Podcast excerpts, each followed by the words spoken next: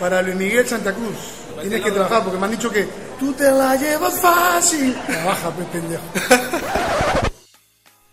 Bienvenidos a un nuevo episodio del podcast Infinito. Los saluda como siempre Luis Santa Cruz, arroba Luis-de-e-m en redes sociales. Ha pasado un montón de tiempo desde que subí un último episodio debido a temas laborales, físicos, espirituales, emocionales. Pero aquí estamos de vuelta. Y nada más y nada menos que con Miguel Isa, que es un reconocido actor de cine, teatro, televisión.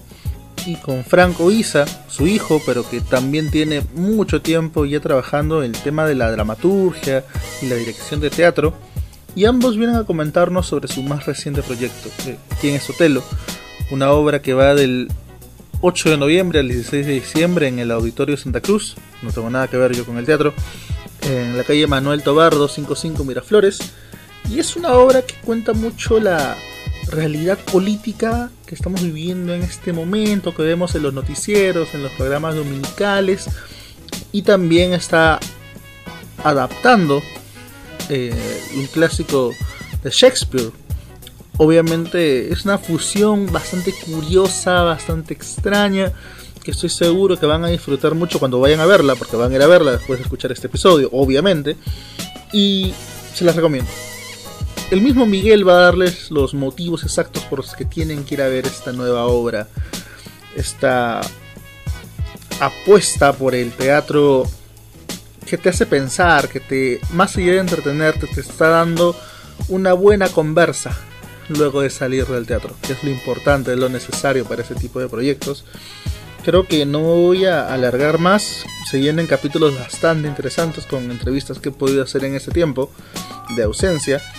Así que nada más sigan al podcast infinito en Facebook, síganme en Twitter e Instagram donde estoy subiendo material constantemente.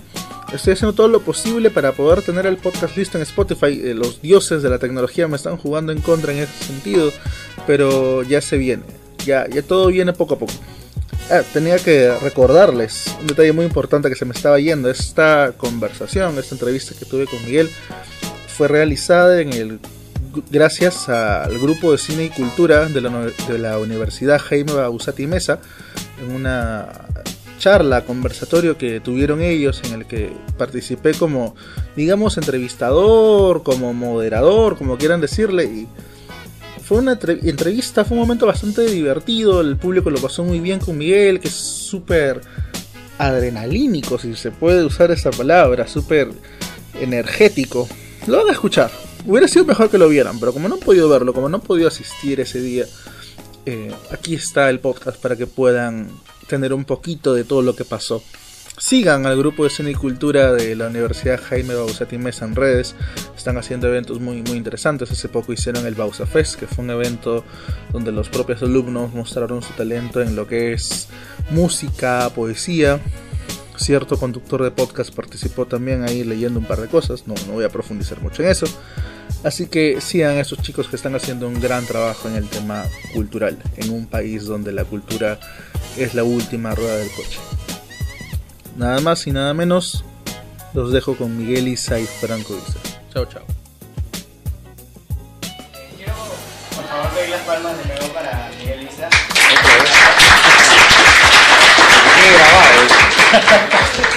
y pues bueno, vamos a comenzar con las palabras. Pero el aplauso anterior fue más paja.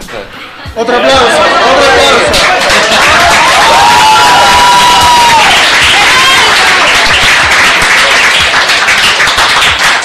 Todavía puede ser mejor, pero ya vamos a dejarlo ahí. Para el final, va a ser el, el mejor. Bueno, antes que nada, darles la bienvenida a Bausat. Es un gusto tenerlos aquí.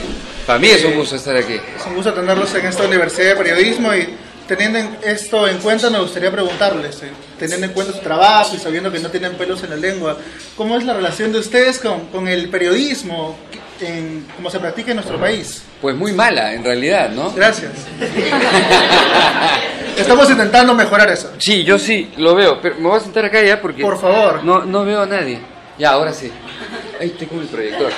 Este... Sí, está, está un poco incómodo, pero bueno. Ya mi edad es un poco peligroso sentarse así. Este... No, yo te veo bien abajo. No, no importa.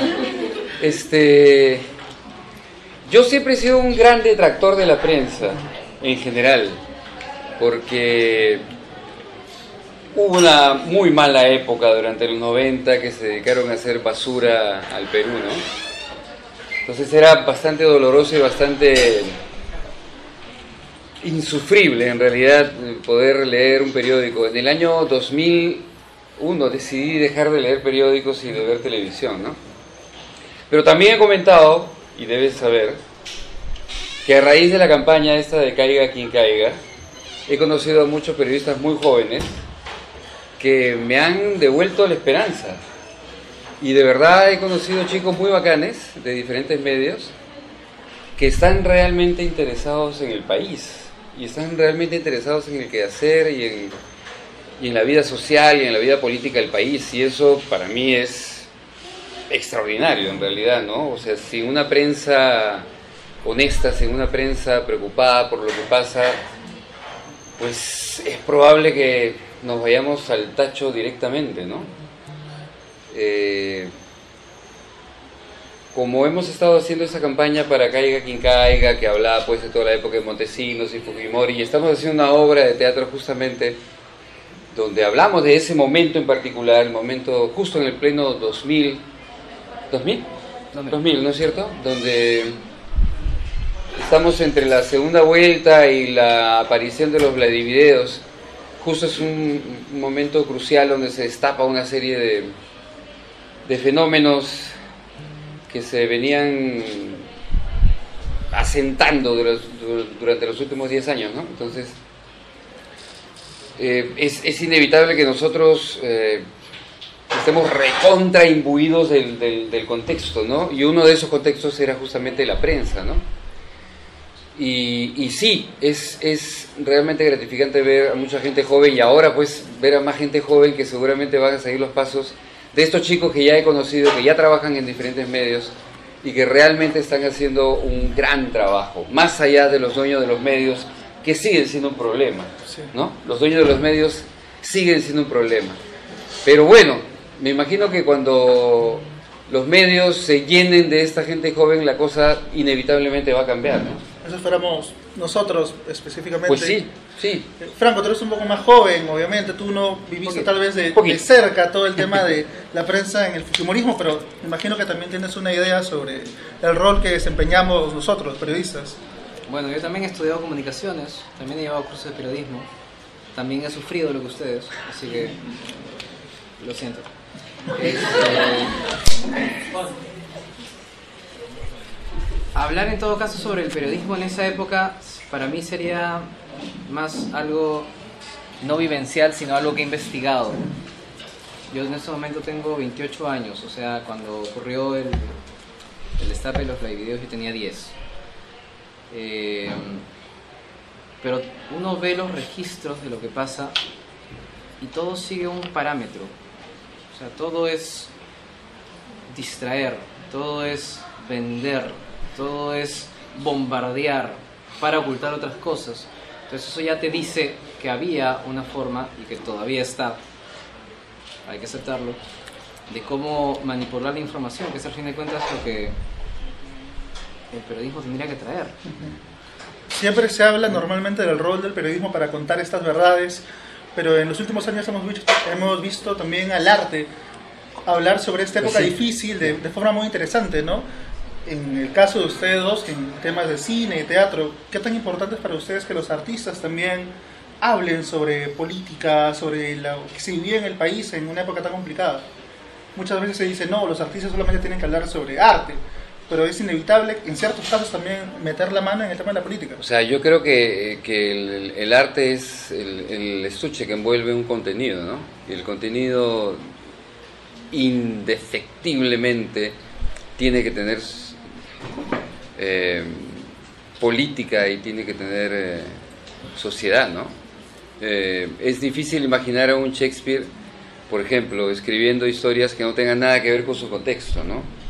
En la época de Shakespeare, él era una especie de, diario, en realidad. Mucha gente se enteraba de las cosas que pasaban en el reino por las obras de teatro que él hacía, ¿no?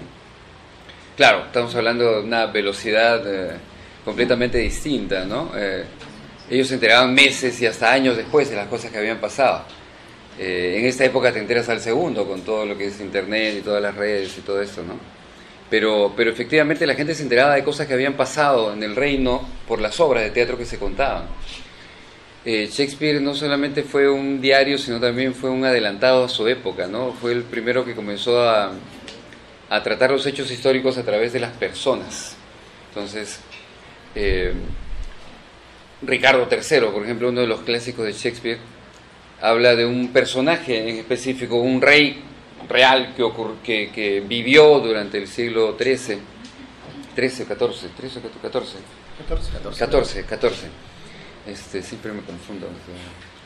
Eh, y la gente se enteró, se enteraba de lo que pasaba en ese momento. Eh, Ricardo de Gloucester era enemigo de los reyes de ese momento, eh, los York.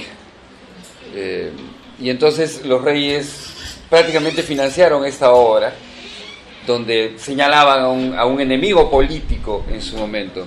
Pero Shakespeare se las arreglaba siempre para dejar mal a todos.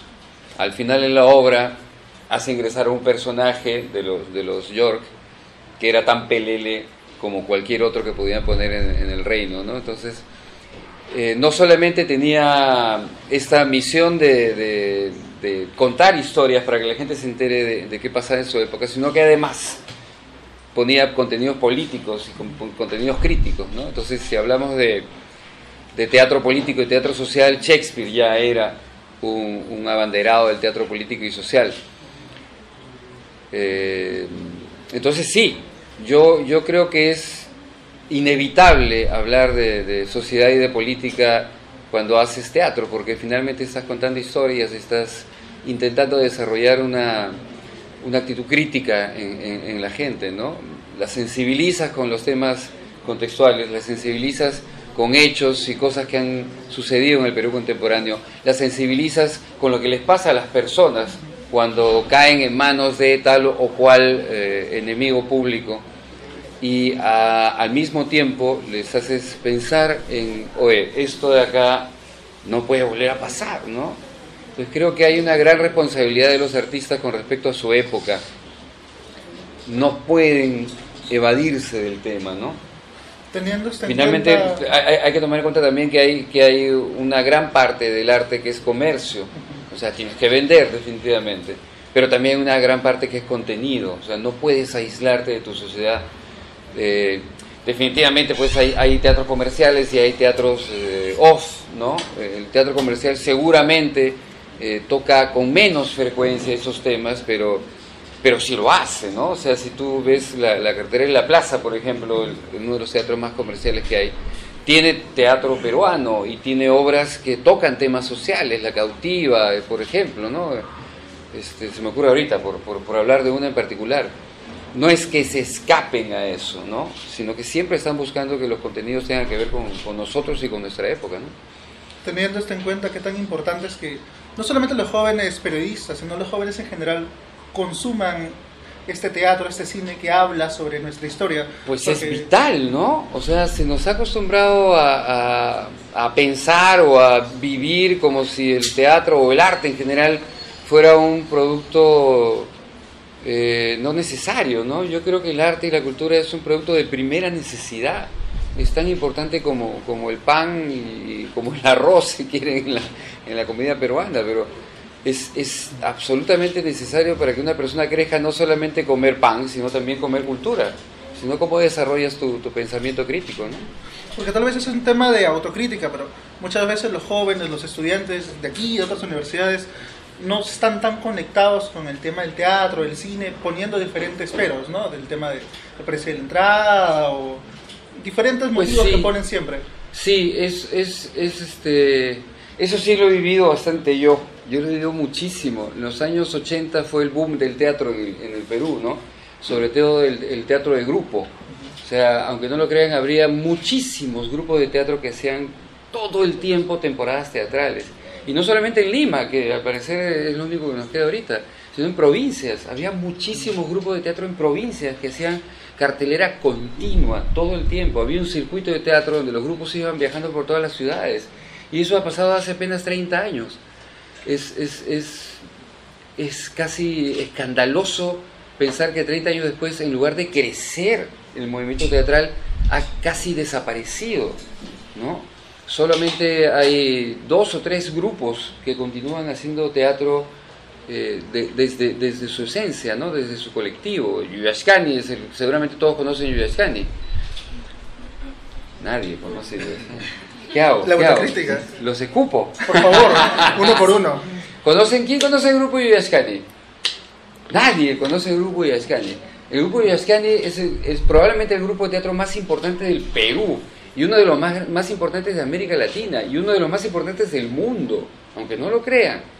Es reconocido por muchísimos países a nivel mundial. Eh, su, su teatro está muy cerca, deberían ir. Magdalena. Está acá nomás en, en Magdalena. Magdalena, cerca, cerca de la Brasil con Sucre. Eh, Brasil con Ejército, Brasil con... Brasil con ejército. Sí, por ahí, por ahí cerquísima. Averigüen sobre Yuyascani, es, es, es el icono más importante del teatro en el Perú. Eh, pero esto es consecuencia de eso, ¿no? Ah, a ver, hace poco en una clase de teatro estamos haciendo una obra que se llama Kamikaze. Y, estamos, y es una obra que habla sobre la guerra en Japón durante la Segunda Guerra Mundial. Pero es, un, es un- una excusa para hablar de la guerra en el Perú. Porque es la historia de dos hermanos gemelos que se matan entre ellos.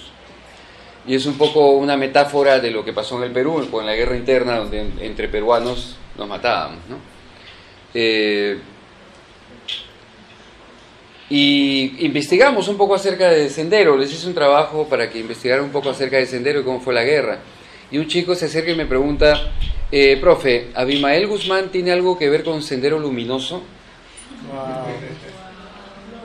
Es, es más o menos lo que sentí yo en ese momento cuando aquí les pregunto, ¿conocen a Yuyascani? No digan wow, no digan wow. Yo también digo, wow. Qué mal estamos como sociedad. ¿Qué tan mal estamos como sociedad que un chico de 20 años, que es, me imagino que la edad que tienen ustedes, 20 años, ¿no? Un poquito más, un poquito menos, que no sabía que Abimael Guzmán era el líder del Sendero Luminoso. Lo había escuchado de oídas y no tenía información. 20 años y ya nos olvidamos. En 20 años, mira, qué poco tiempo, ¿ah? 20 años no es nada. No es nada, es ustedes. No es, es un montón, quiero decir, pero a la vez en un proceso histórico no es nada, ¿verdad? Y en 20 años también la gente se ha olvidado del teatro. Eh, no es casual, o sea, Fujimori entró y cortó cualquier vínculo con la cultura. Desapareció el Teatro Nacional, desapareció muchas salas, no digo directamente, pero sí como consecuencia. ¿Por qué? Porque obligó a la gente a pensar en el pan de cada día. Y eso es lo que todos pensamos, pensamos en el pan de cada día, porque estamos acostumbrados a vivir para comer pan. Para eso estamos acostumbrados. Y no estamos acostumbrados a vivir para crecer como personas. Eso es un lujo. O sea, probablemente muchos de los que están aquí viven una vida de lujo, porque están bastante informados de lo que pasa en el país. Pero no conocen a Yuyascani. Entonces, hay siempre una carencia, hay algo que nos está faltando porque nos han obligado a pensar en lo urgente y no en lo importante. Esa es la cultura que nos dejó en el gobierno de Fujimori, hacernos olvidar de cuáles son las cosas importantes. Por ejemplo, la política.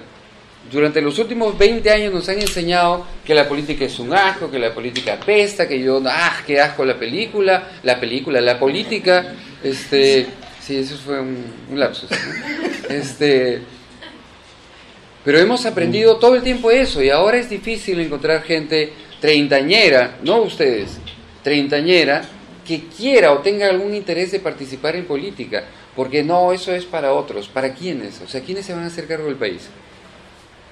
Si no lo, hacen ustedes, yo ya estoy viejo, ya estoy viejo, si no, él, también está viejo.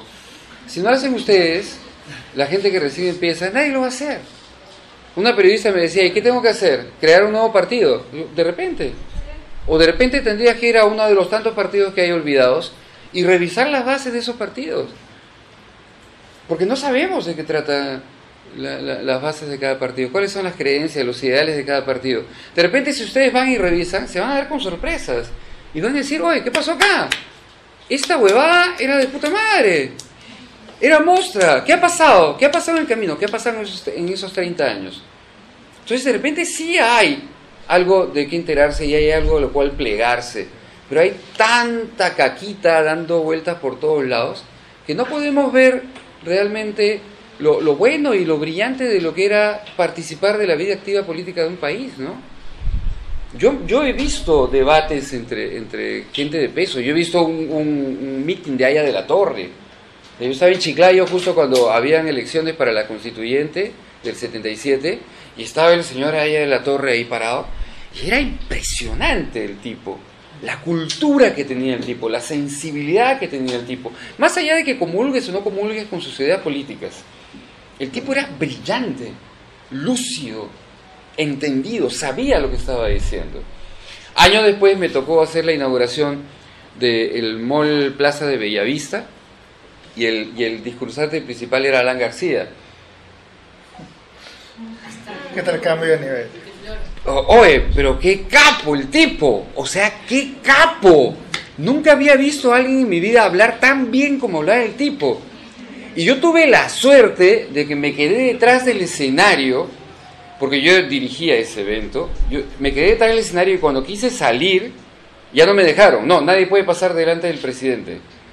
Bueno, ya, me quedé atrás. ¡Qué suerte! Porque si hubiera estado delante me hubiera convencido. Te juro que me hubiera convencido. Pero como estaba de- detrás, no lo veía, ya sabía, me está mintiendo, me está mintiendo. Pero yo me imagino la cara de los 800, 800 huevones que estaban ahí. No lo podían creer. Es lo que, lo que tú me contaste un día en esta, este programa cómico 24 minutos, este de, de Rossini, de esto. Hacían estas, estas, no, estas noticias inventadas.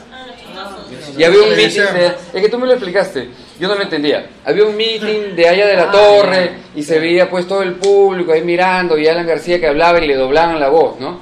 Y decía, compañeros, se le cierran los ojos, le pesan los párpados, van a dormir. No, yo no entendía y tú me explicaste, los estaba hipnotizando. Y eso es lo que hacía Alan García, hipnotizarlos, ¿no? Entonces, claro, para mí es fácil decir, oye, hay que hacer algo y hay que volver a la política. Pues es fácil, porque yo lo vi allá de la torre, yo vi a Frejolito dando discursos, yo lo escuchaba a Belaunde dando discursos, yo lo escuchaba a Bedoya, por más derechista y facho que sea, en mi opinión, este, pero eran tipos brillantes. No, Javier Descanseco, ¿ah? Eh, me imagino que alguno de ustedes ha escuchado hablar a Javier Descanseco, murió hace unos añitos, ¿no? Era un tipo brillante, gente de verdad capaz. Entonces, claro, el sistema se ha corrompido, la vida se ha corrompido, pero alguien tiene que salvarnos, pues no jodan, sálvenos.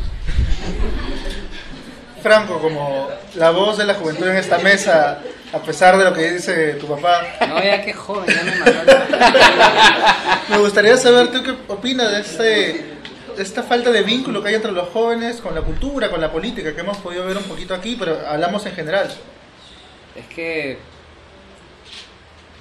todavía no estoy en 30 por si acaso, pero este, estoy más cerca.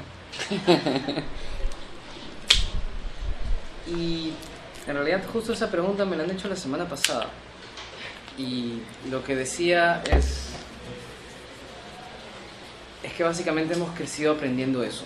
O sea, yo mismo he crecido, tenido mi época universitaria que odié con toda mi alma y este pensando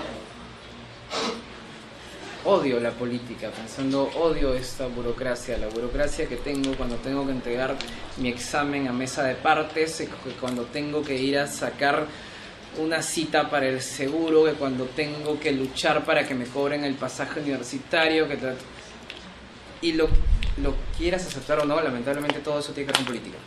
Entonces, terminas siendo parte de algo que odias. Y eso, en algún nivel, por más horrible que suene admitirlo, es terminas odiándote. Terminas odiando aquello en lo que estás.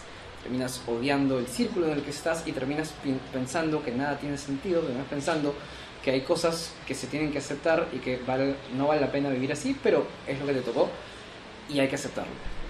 Esa dejadez, casi mediocridad, inevitablemente cala.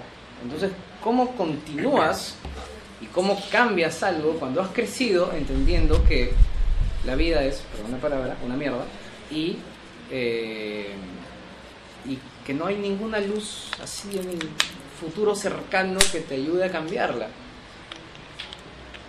Y ahí es, por ejemplo, cuando yo encontré el arte. O sea, yo he crecido eh, en el arte, evidentemente por Obvias razones. familiares. Por vínculos Eh, familiares. y una vez que ya estaba ahí me di cuenta de que esto era lo que me gustaba.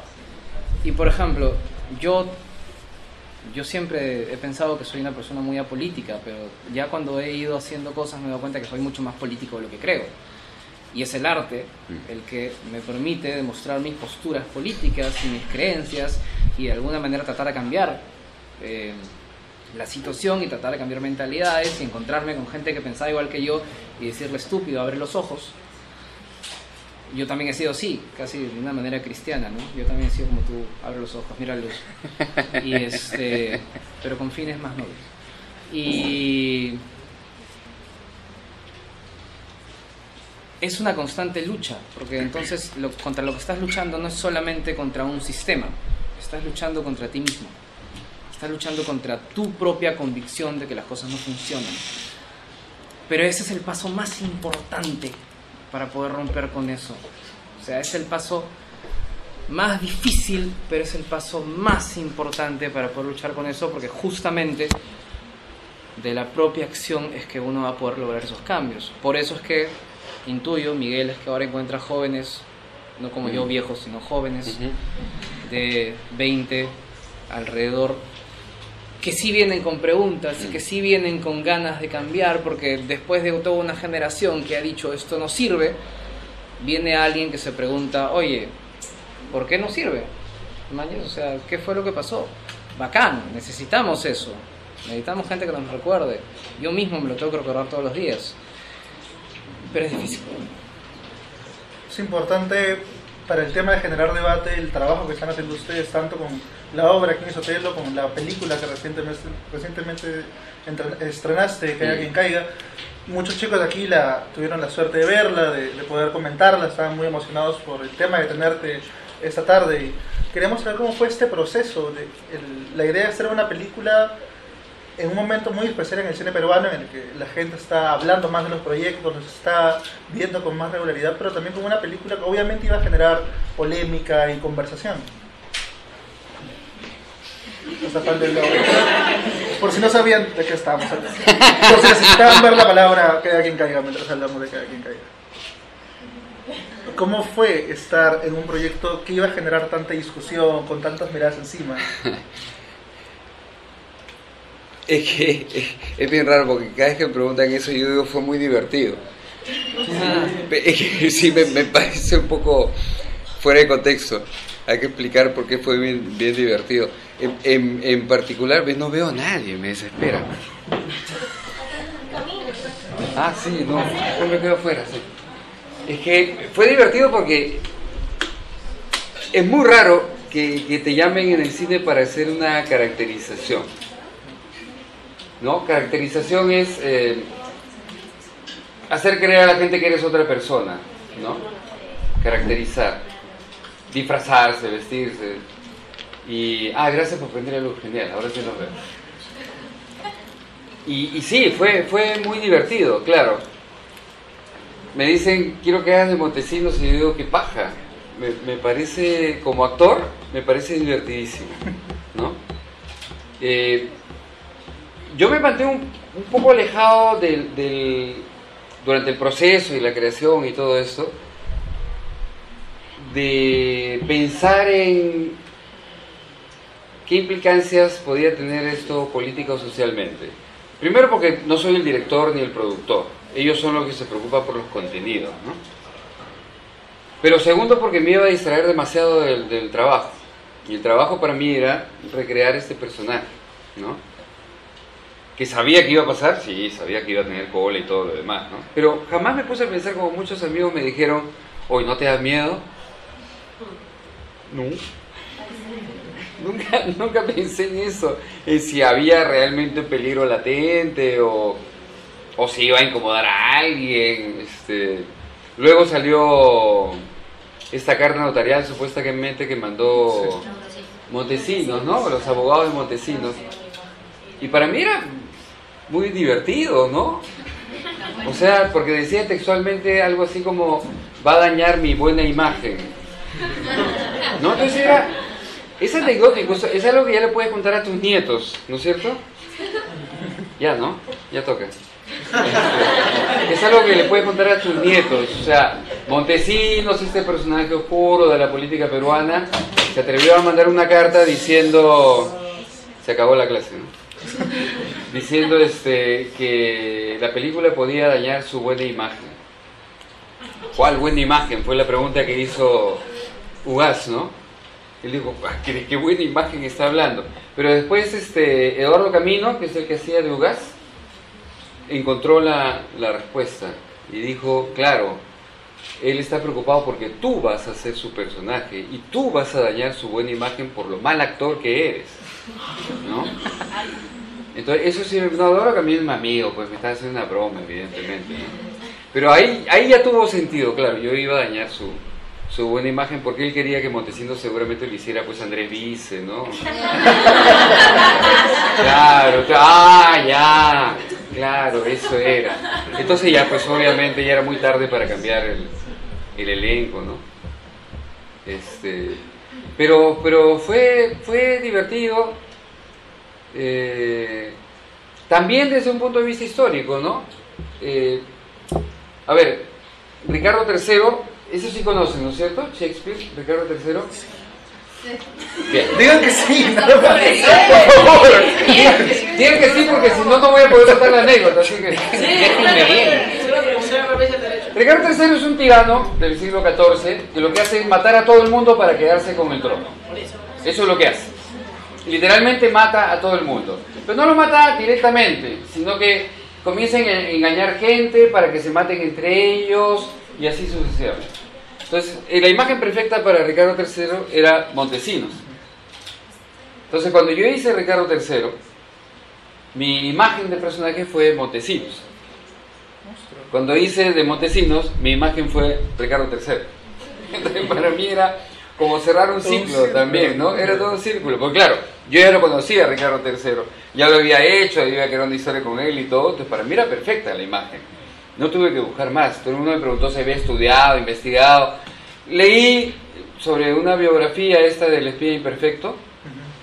Leí todo lo, de su niñez y su juventud, porque me, inter- me interesaba encontrar algo eh, que lo hiciera débil, que lo hiciera humano en su juventud, ¿no? Entonces sí encontré por ahí un par de datos de, de carencias afectivas y problemas familiares y tal, que sí me sirvieron para, para poder este, crear la historia de ese tipo, que si hace tantas cosas este, incorrectas y tan radicalmente delincuenciales, quiere decir que tiene un problema. Algún problema tiene que tener. Fue muy difícil humanizar a un personaje como... No, es bien fácil, es bien fácil, porque todo lo que no sabes lo inventas. Claro, o sea, tú sabes todo lo malo que ha hecho.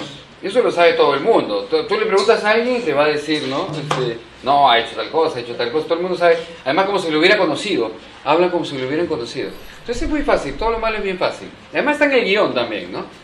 Lo, lo, lo divertido es inventar todo lo que no está. Todo lo que lo hace humano, ¿no? Un mal humano, pero humano al fin y al cabo. Entonces, eso, eso es muy divertido. ¿Por qué no es difícil? Porque basta con echarte a jugar. ¿No? O sea, actuar es jugar. Actuar es entrar a este set o a este escenario y jugar, jugar como si fuera de verdad. Esa es, esa es la, la base de la actuación. Entonces, recopilas datos y comienzas a jugar. Dijimos, bueno, hay que caracterizar, hay que, hay que tomar algunos puntos. Ya, tomamos un acento. Un acento que nos inventamos también. Porque comenzamos con un arequipeño, pero era muy exagerado. ¿Hay arequipeños aquí? A ver, habla.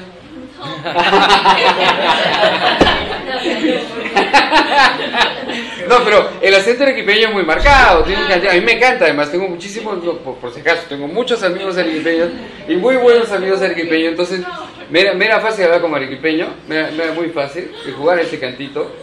Y encima le habían puesto mucho la R, la del, la del serrano arequipeño, que habla con la R mismo tosa. Entonces, comenzamos a hacerlo así, pero era demasiado. Entonces tuvimos que inventarnos un acento que a todos nos gustó, que no era ni de Arequipa ni de Ayacucho, ¿no? decían que era de la cuadra 4 de la Avenida del Sol de Arequipa, ¿no? ¿Qué sé yo? Este, una caminada, que, sacamos una caminada y una eh, perfil levantado, ¿no? Y eso era todo, con eso construimos, ¿no? Y con eso jugamos. Claro, me pusieron una panza que nunca sirvió y me tuve que amarrar un par de pedazos de espuma, que eso sí funcionó. Y así, en realidad, actuar es, es jugar, ¿no? El personaje en sí, me imagino que es uno de los que más interesa en interpretar dentro del círculo de autores. Me imagino, ¿no? ¿Nunca lo pudiste conversar con nadie más? ¿No, No. te enteraste que otros actores estuvieron en el proceso para interpretarlo, en el casting? Mm, Sí, sé que hubo otro más este cotizado, pero cuyo nombre no me quisieron decir nunca. No, yo también, eh, guau, también dije lo mismo. El chisme, ¿no? Hubiera sido divertido. Y, y no, y de ahí me llamaron a mí porque no tenía mucho presupuesto, entonces ya está. Ya. ¿Qué otro personaje, del, no solo la política, de la historia peruana reciente te gustaría tener la suerte de traer a la vida de nuevo? Te han preguntado, dime. Es que no tengo idea de lo personal. Ejemplo. Gareca, ¿no?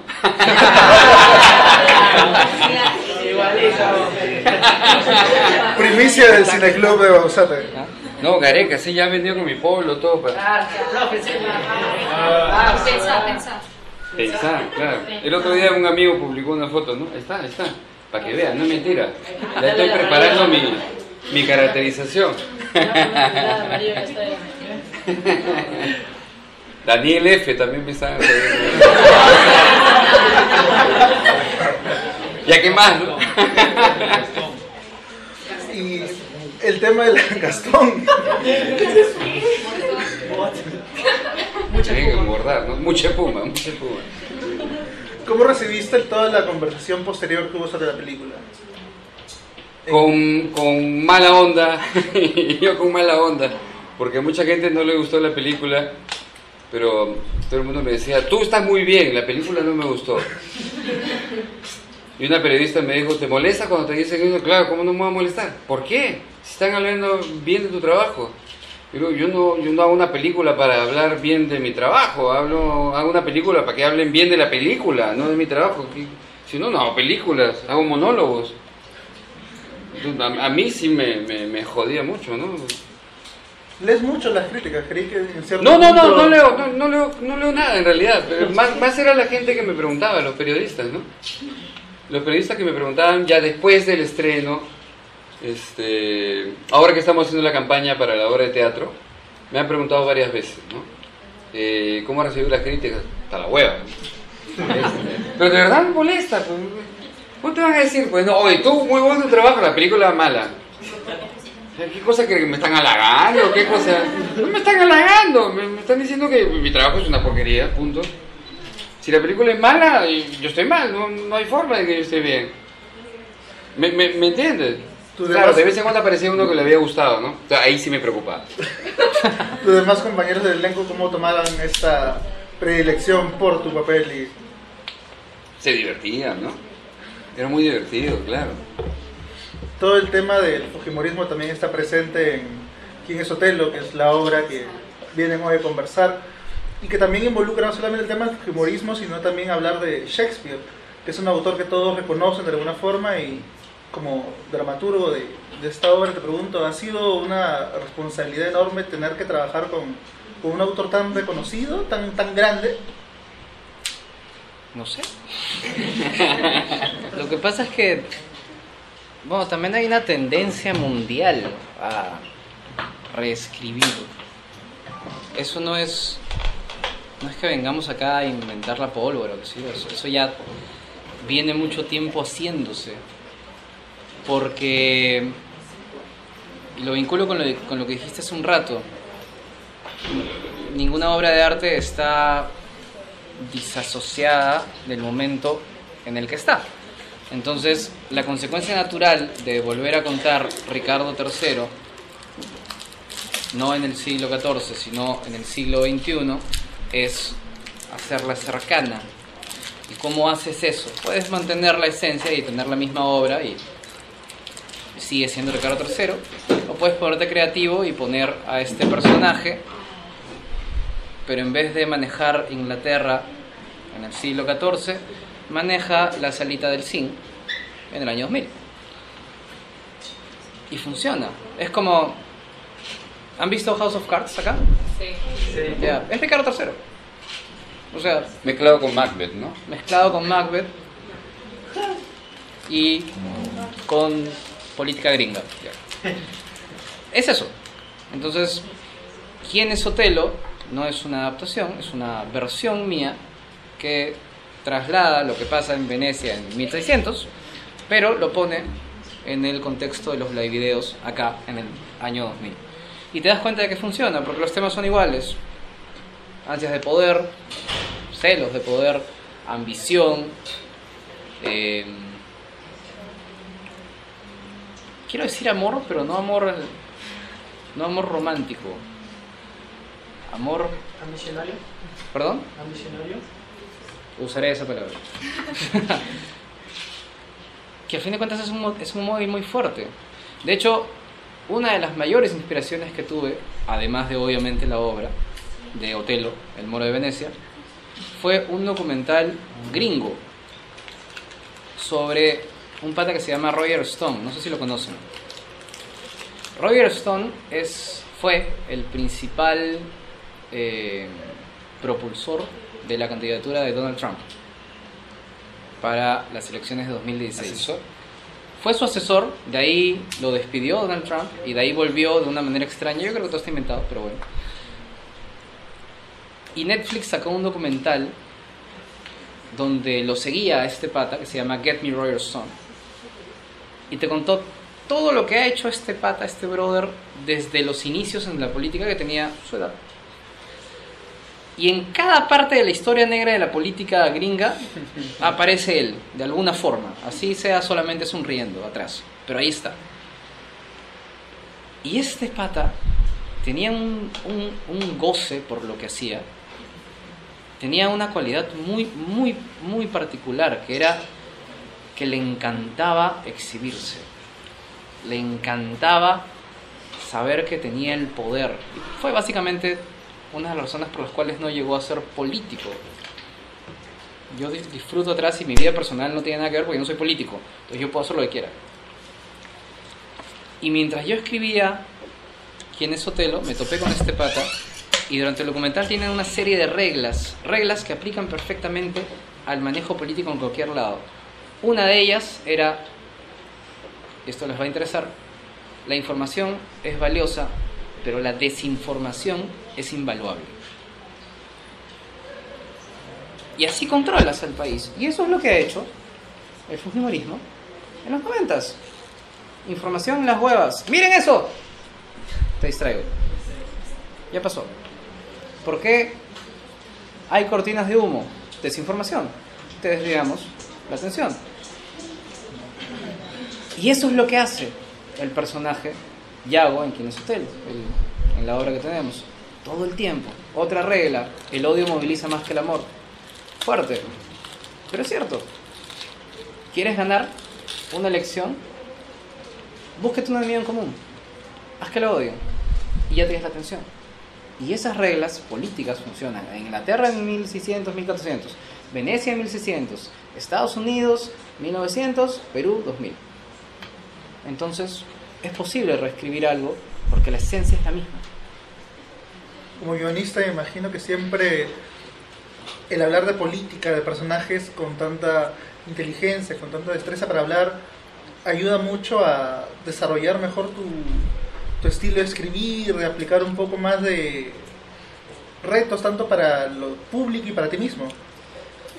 O sea, siempre es interesante escribir un, un personaje que tú puedes pensar que es incluso más inteligente que tú.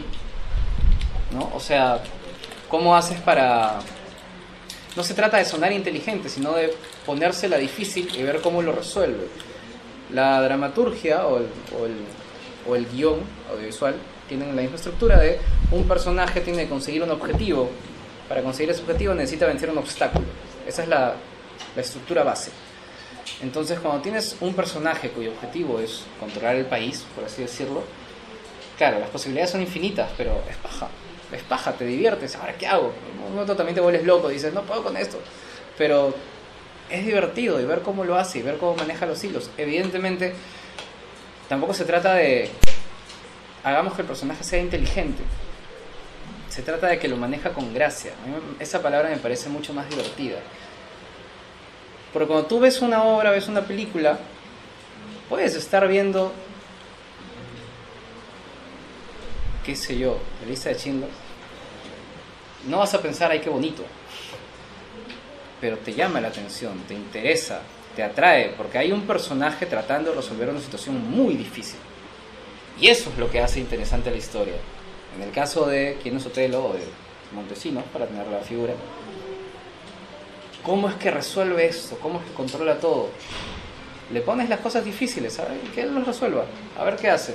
Y alguna idea se le ocurrirá, a ti obviamente, alguna idea se le ocurrirá, y dices, maña, qué paja, jamás hubiera pensado esto. Qué increíble. Tener la vida es bella. Y que digan, ¿y ahora cómo hago para que este niño todo el tiempo piense que todo está bien?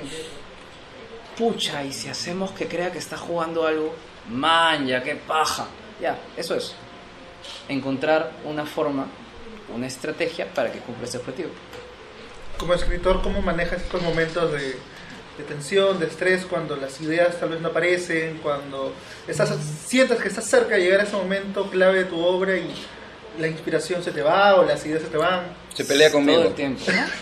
Me buscan, nos peleamos y ahí regresa a seguir escribiendo. No, mentira.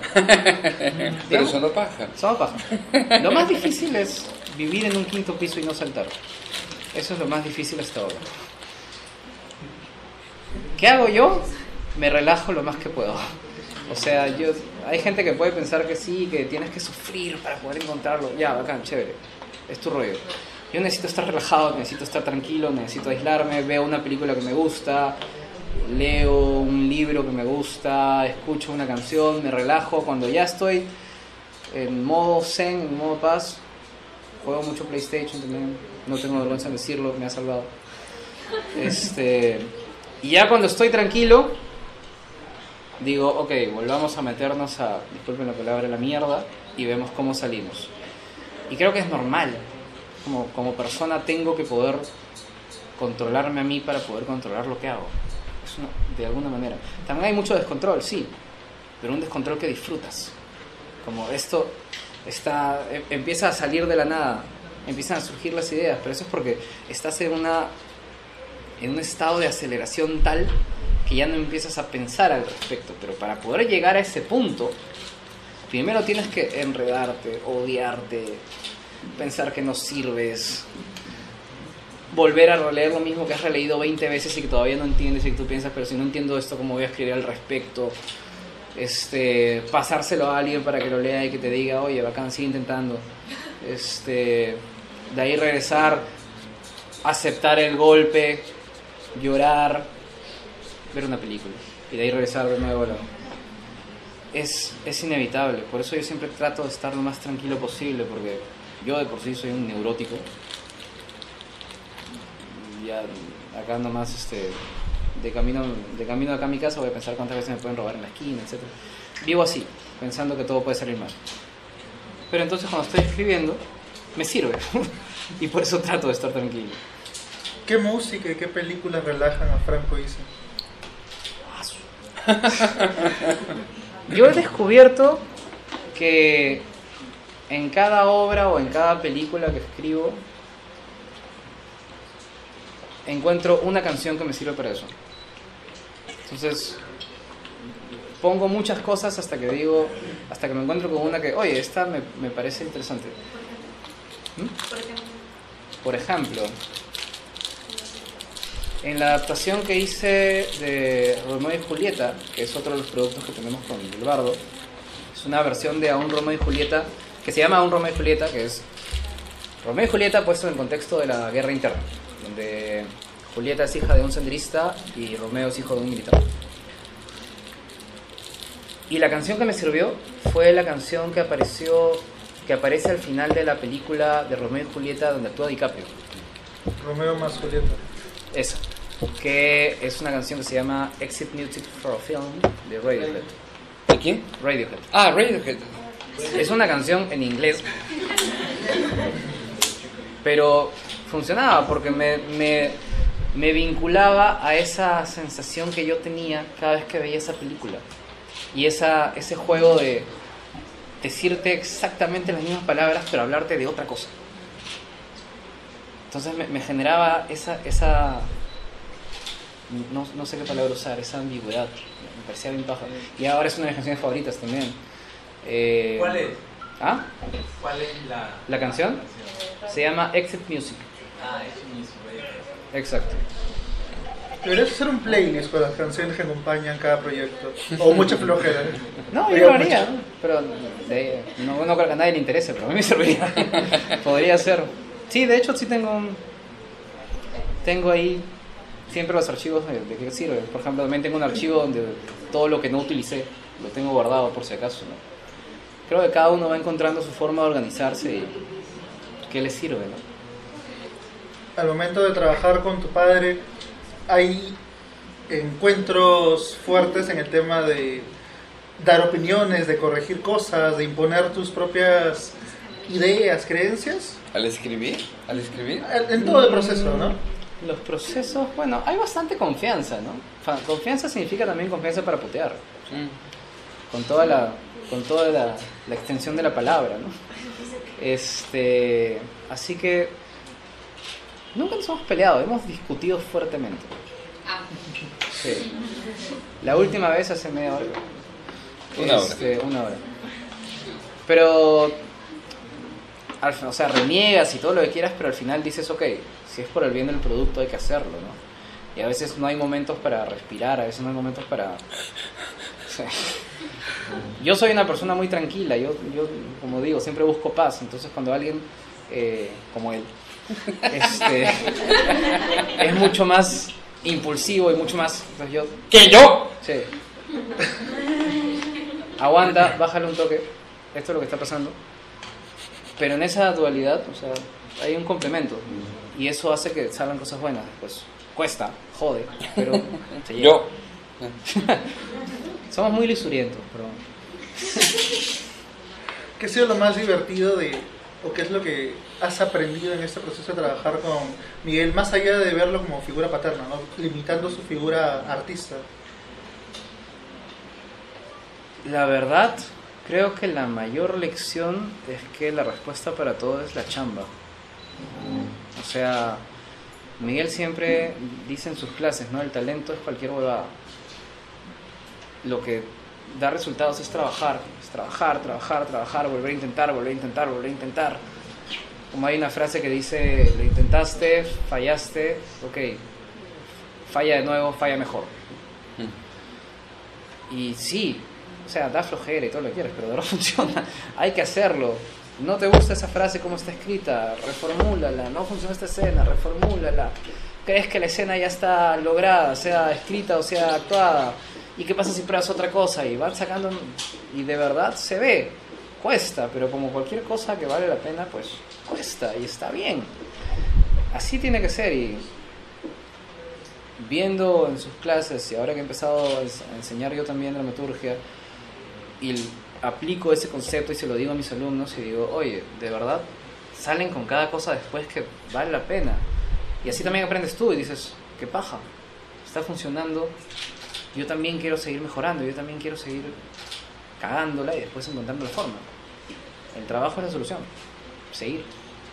Dándole la vuelta un toque, Miguel, sí. olvidando que Franco es un ISO también. ¿Qué es lo mejor de su pluma, de su trabajo que has podido En general, cerca? la tranquilidad con que asume los problemas, puedo creerlo. ¿Cómo puede estar tranquilo? Entonces a veces me obliga. Sí se puede. Voy a estar tranquilo. Me dura 10 minutos, ¿no? Pero digamos que este, para mí es sorprendente ver cómo puedes permanecer tranquilo y las cosas salen. Yo pensé que no salían cuando estabas tranquilo. Pero a este le salen. Voy a hacer mi esfuerzo por hacer mi ejercicio zen cada día, como alcohólico anónimo, ¿no? Neurótico anónimo, yo soy neurótico anónimo. Hola, mi nombre es Miguel Isa y soy neurótico, ¿no? Es más o menos la cosa. Pero sí, eso, eso es lo que más veo yo, ¿no? La paciencia que tiene para trabajar da resultados. Y esta neurosis, esta, estos pequeños... ¿Cuál neurosis? ¿Cuál? ¿De qué hablas? Este tema Ya. ha sido... Ese tema que no voy a nombrar específicamente ha sido que queda registrado en fotos y en videos. ha sido súper útil, imagino, a lo largo de tu carrera. Le has dado, O sea, le has dado sí. provecho. Es que, es que a ver, no hay, no hay virtud, virtud que no se convierta en defecto y no hay defecto que no se convierta en virtud. O sea, siempre, siempre lo mismo puede ser las dos cosas en circunstancias y en momentos diferentes, ¿no? Eh, el equilibrio es encontrar en qué momento puede ser neurótico y en qué momento no debe serlo, ¿no? Este, y eso se encuentra dos o tres segundos antes de morir. No, por eso me encanta la historia de este hombre que busca el, el secreto de la vida y va preguntando y le dicen, arriba de la montaña, en la cima de esa montaña vive el hombre más sabio del mundo, él sabe cuál es el secreto de la vida. Entonces el hombre se demora tres días en llegar a la cima de la montaña. Llega pues hecho mierda, arañado, golpeado, todo llega exhausto. Entra a la cueva y ve a este hombre que está sentado en su camastro, ¿no? Tranquilo, respirando. Llega arrastrándose y le dice, por favor, señor, dígame, ¿cuál es el secreto de la vida? Entonces el hombre escucha la pregunta y se queda pensando, anochece y sigue pensando, al día siguiente sigue pensando, vuelve a anochecer, sigue pensando, y al final del segundo día le dice, el secreto de la vida es un lomo saltado. Y muere. Ya está. ¿Cuál es el secreto de la vida? No, no hay un secreto. El secreto lo vas a encontrar tú al final de tu vida. Porque antes de eso no hay, no hay forma de saberlo. Y el secreto de la vida siempre va a ser lo que más deseas, o lo que más anhelas, o lo que más necesitas, o lo que descubres que te hace falta. Ahorita me hace falta un buen lomo saltado, por ejemplo. Yo podría decir que el secreto de la vida, sí, tenía razón este hombre, el secreto de la Es vida una buena respuesta. un lomo saltado. Yo creo que sí. Eh, Yo creo que sí. Miguel Franco, ¿les parece si empezamos a recibir un par de preguntas del público Eh, no claro. relacionadas a la neurosis, por favor? Tenemos cinco minutos para hacer preguntas.